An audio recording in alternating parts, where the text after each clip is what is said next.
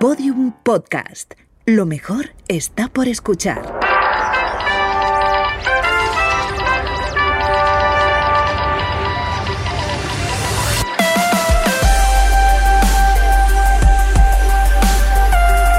Tentación a Medianoche, un podcast que homenajea la radionovela escrita por Rafael Barón en adaptación de su novela homónima y realizada para la cadena Ser en el año 1973.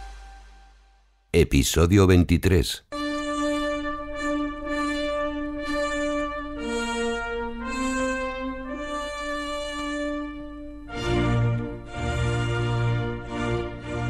La cadena Ser presenta a todas sus grandes estrellas en Tentación a medianoche. Novela original de Rafael Barón.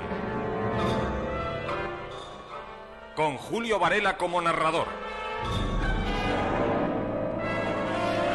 Enrique Aroca, realizador musical.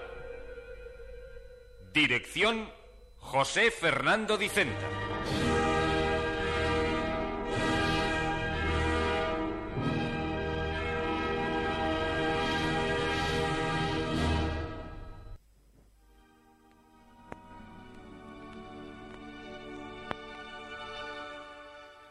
Al quedarse con la última planta del edificio donde vivía con su madre para instalar en ella su estudio, José Ramón había hecho derribar, aparte de los tabiques interiores, el murete que hasta entonces sirviera de separación entre las dos terrazas.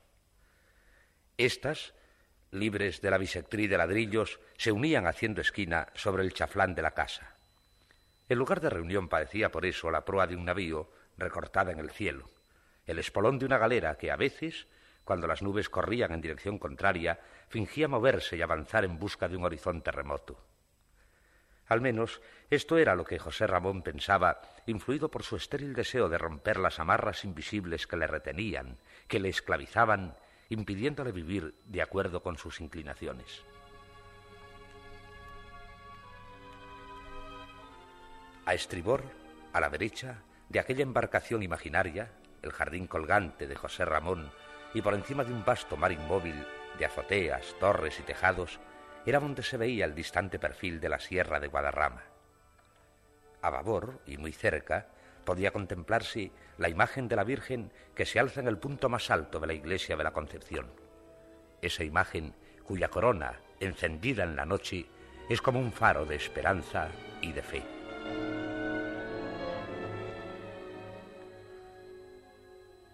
En la peor época de su lucha íntima, cuando fluctuaba entre la rebeldía y la conformidad, entre la impaciencia y el arrepentimiento, José Ramón se habituó a visitar la iglesia próxima.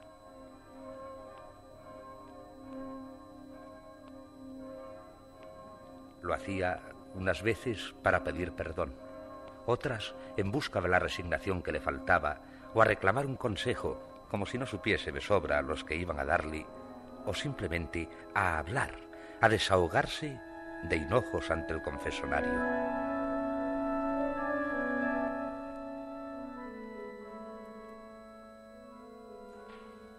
Doña Isabel, la madre de José Ramón, informada por personas que le habían visto a distintas horas en la iglesia e ignorando naturalmente la verdadera finalidad de aquellas visitas, las interpretó a su modo y en consecuencia se asustó.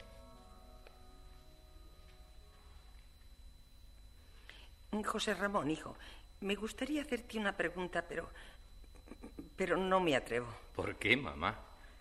¿Necesitas realmente que te lo diga? ¿Cómo cambias de gesto y se te pone cara de pocos amigos en cuanto imaginas, por lo que sea, que trato de inmiscuirme en tu vida privada? Mi vida privada es un libro abierto, un libro en blanco. No hay en ella nada privado. Precisamente por eso me disgusta, sí me disgusta tu empeño en figurarte que está llena de secretos. Uno por lo menos sí tienes. Un secreto piadoso. ¿A qué te refieres? ¿No te lo imaginas? Pues... eh, ¿De verdad que no? Hijo, si te digo que se trata de un secreto piadoso, ¿A qué puedo referirme sino a tus idas y venidas a la Concepción? Ah, ya. Hay quien te ha visto salir de la iglesia y entrar en ella.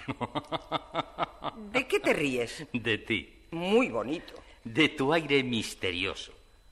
Has hablado como si no estuviésemos en Madrid, sino en la antigua Roma y fuésemos tú una patricia, yo un cristiano de los primeros tiempos y la Concepción las catacumbas, o si lo prefieres, un camino seguro para terminar en el circo y servir de merienda a los leones. José Ramón.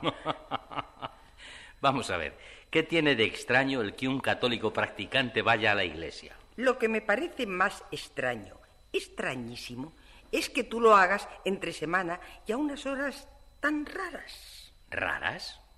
A media tarde, por ejemplo, o a media mañana, sin haber misa, ni siquiera rosario. Pero mamá. Eso, eso precisamente es lo que me tiene en ascuas, José Ramón, porque tú, por muy católico y muy practicante que seas, nunca te has comido a los santos, ¿eh? Claro que no. Una cosa es la fe y otra... Entonces, ¿a qué se debe esa manía que te ha dado de golpe y porrazo? Mamá, por favor. ¿Manía? Si lo prefieres, hijo, diré fervor. Pero... Es una expresión más adecuada. ¿Fervor o manía? ¿A qué se debe, José Ramón? Mm, Vayamos por partes. En primer lugar, nadie puede haberte dicho que me paso las horas muertas en la Concepción, porque no es cierto. Pero si... A la gente, ya se sabe, le gusta exagerar, y lo hace por sistema, unas veces con mala intención, otras, como ha ocurrido sin duda en este caso, con ánimo de agradar. ¿De agradar? Naturalmente, mamá. Tu informador o tus informadores, quienes sean, no me interesan sus nombres ni voy a preguntártelos. Tus informadores, repito, me habrán visto fuera o dentro de la Concepción cuando iba a confesarme, cosa que suelo hacer eh, a unas horas que no son raras, como tú has dicho, sino de mayor tranquilidad, de menos movimiento en la iglesia, a media mañana, a media tarde. A confesarte. Pues hijo, si necesitas confesarte cada dos o tres días, ¿qué no harás? Ah, eso te hace gracia. Me hace gracia tu error. ¡Qué error! El de pensar que me confieso cada dos o tres días. Según me han dicho... No debes creer al pie de la letra lo que te han dicho. Recuerda, en cambio, lo que te he dicho yo hace un momento. A la gente le gusta exagerar y a tus informadores les habrá bastado verme una vez o dos o tres en las últimas semanas, o mejor en los últimos meses, cerca o dentro de la iglesia, para venir a decirte que han sido veinte o treinta o cuarenta como poco. Tanto no. Pero, ¿por qué habrían de exagerar, José Ramón? Por agradarte, por creer que te complacería la noticia. Pues se equivocaban de medio a medio si creían tal cosa. Pero mamá, no te comprendo. Mira, José Ramón, voy a decirte la verdad de todo. Por tu culpa. No, no. Por culpa de esa gente he estado con el alma en vilo desde el lunes. Hoy es jueves. Ya puedes figurarte lo que habré sufrido. ¿Sufrido? ¿Por qué, mamá? Porque se me había clavado una idea, una idea fija, una obsesión que me hacía daño robándome la tranquilidad y el sueño. Y no me atrevía a preguntarte nada para salir de dudas por miedo a que tu respuesta fuese justamente la que yo no quería. Pero Sí, sí, José Ramón. He callado hasta hoy por miedo. No sabes el esfuerzo que me ha costado decidirme a abordar el asunto. Ni siquiera encontraba la manera de hacerlo. Eh, Por eso empecé tanteando el terreno con mi alusión a tu secreto piadoso. Un secreto que de haber sido en realidad el que yo temía, me hubiese costado la vida. ¿por qué, mamá? Porque me hubiera muerto de disgusto si tú, en lugar de tranquilizarme como lo has hecho, me hubieses dicho, sí, mamá, se ha despertado en mí la vocación religiosa y voy a consagrarme a Dios en cuerpo y alma. Pero es posible. ¿Has sido capaz de creer que yo? Por favor, no te rías. Que no me ría. Hacía mucho tiempo que no escuchaba nada tan divertido, tan gracioso. Será gracioso para ti, José Ramón, pero es que tú ni sientes ni padeces. Mamá. Pero, ¿y los malos ratos que he pasado yo, segura de que iba a perderte? De que te proponías abandonarme, no para casarte como tus hermanos, sino por, por culpa de una vocación tardía. ¿Tardía? Todavía soy joven, mamá. Déjate de bromas. ¿Vas a enfadarte ahora? Por tu ligereza, por tu modo de hablar de cosas tan respetables, tan... Que digas tú eso, cuando hubieras estado dispuesta a luchar contra mi vocación de haberla tenido con todas tus armas, por todos los medios, sin respetar nada. José Ramón, si no te quisiera como te quiero. Mejor sería. ¿Ah, sí? De manera que... Por ti, mamá. Sería mejor para ti. No sufrirías como dices que sufres ahora, siempre por culpa mía.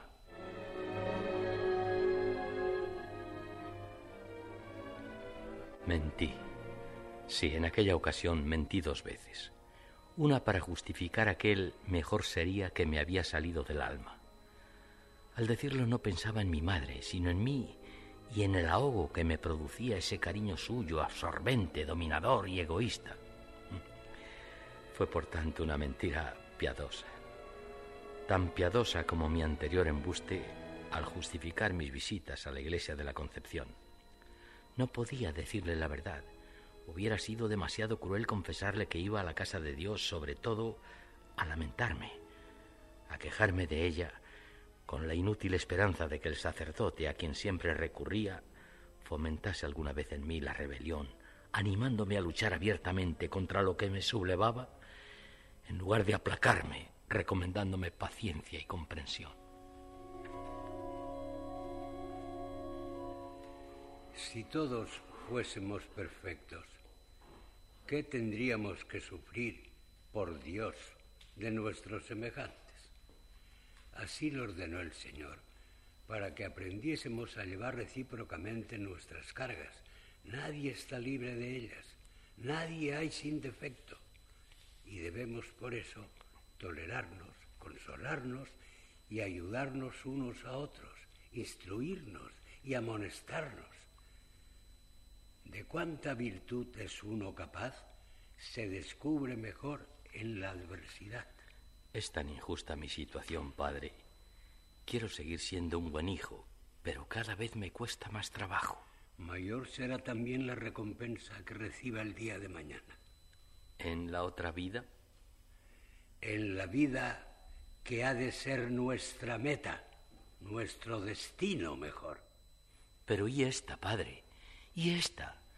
¿Por qué ha de ser la mía tan difícil, tan áspera en lo que más me importa? Si no fuese por el carácter de mi madre, los dos seríamos felices. Gracias a Dios disfrutamos de muchas cosas que nos ayudan a serlo. Estamos en muy buena posición. Yo tengo además mi carrera. Es decir, nada nos falta en lo material. Y siempre ha sido así. Gozamos además de buena salud. De ese punto, precisamente, me proponía hablarle. ¿De la salud? Sí. ¿Acaso cree usted que es, eh, no sé, un desequilibrio nervioso o algo por el estilo lo que me obliga a quejarme sin motivo? No, no, en absoluto. Pero me interesa la salud de su madre. Es excelente. ¿Está usted seguro? Desde luego. No recuerdo haberla visto enferma desde hace, qué sé yo, los años. Hay enfermedades insidiosas, crónicas, que tardan mucho en manifestarse abiertamente. Enfermedades cuyos primeros síntomas visibles suelen ser confundidos por los profanos con el mal carácter, con las rarezas, con las manías, que generalmente se les atribuye a los cambios de edad. Mm, no sé. No creo que en el caso de mi madre. ¿Por qué no hace usted que la visite un médico? ¿Cómo? ¿Con qué excusa? Si se lo propusiera se negaría en redondo. Y querría saber el motivo de... de lo que sería para ella un capricho tonto. Tampoco puedo decirle, mamá, sospecho que estás enferma. Si lo hiciera, además de burlarse de mí, se enfadaría. Es muy susceptible, muy desconfiada. Siempre lo ha sido. Y de un tiempo a esta parte parece creer que el mundo entero es enemigo suyo. Otra manía. Otra manía. Otra manía que tal vez no lo sea. Le aseguro, padre, que no tiene razón para imaginar tal cosa. Pero ella cree tener motivos. Sí, sí, está convencidísima. Y claro, se enrabieta. No, no se enrabieta. Sufre. Padre. Em, Lo que un enfermo, cierta clase de enfermo, se imagina, es para él una verdad absoluta. Pero... Haga cuanto le he dicho. Procure, como sea, que un médico visite a su madre. Piense que la solución de su problema tal vez dependa de la ayuda que pueda prestarle la ciencia. Hasta aquel día, yo no había considerado la posibilidad de que mi madre estuviese enferma. Lo hice por primera vez después de hablar con el sacerdote. Y la rebeldía que me había arrastrado, como en otras ocasiones, al confesonario, se transformó en angustia, en miedo. Síguenos en Twitter, arroba podiumpodcast y en facebook.com barra podiumpodcast.